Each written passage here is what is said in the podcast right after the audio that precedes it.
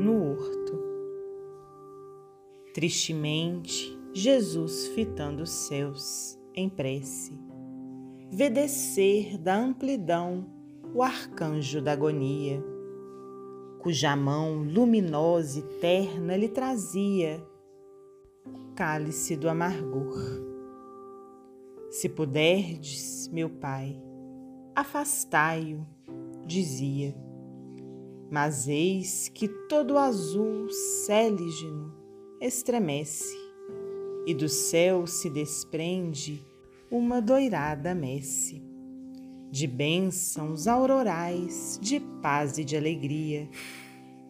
Paira em todo recanto a vibração sonora do amor, e o Mestre já na sede que o devora, de molar-se por fim nas aras desse amor sente a mão paternal que o guia na amargura e sublime na fé mais vívida murmura que se cumpra no mundo o arbítrio do Senhor.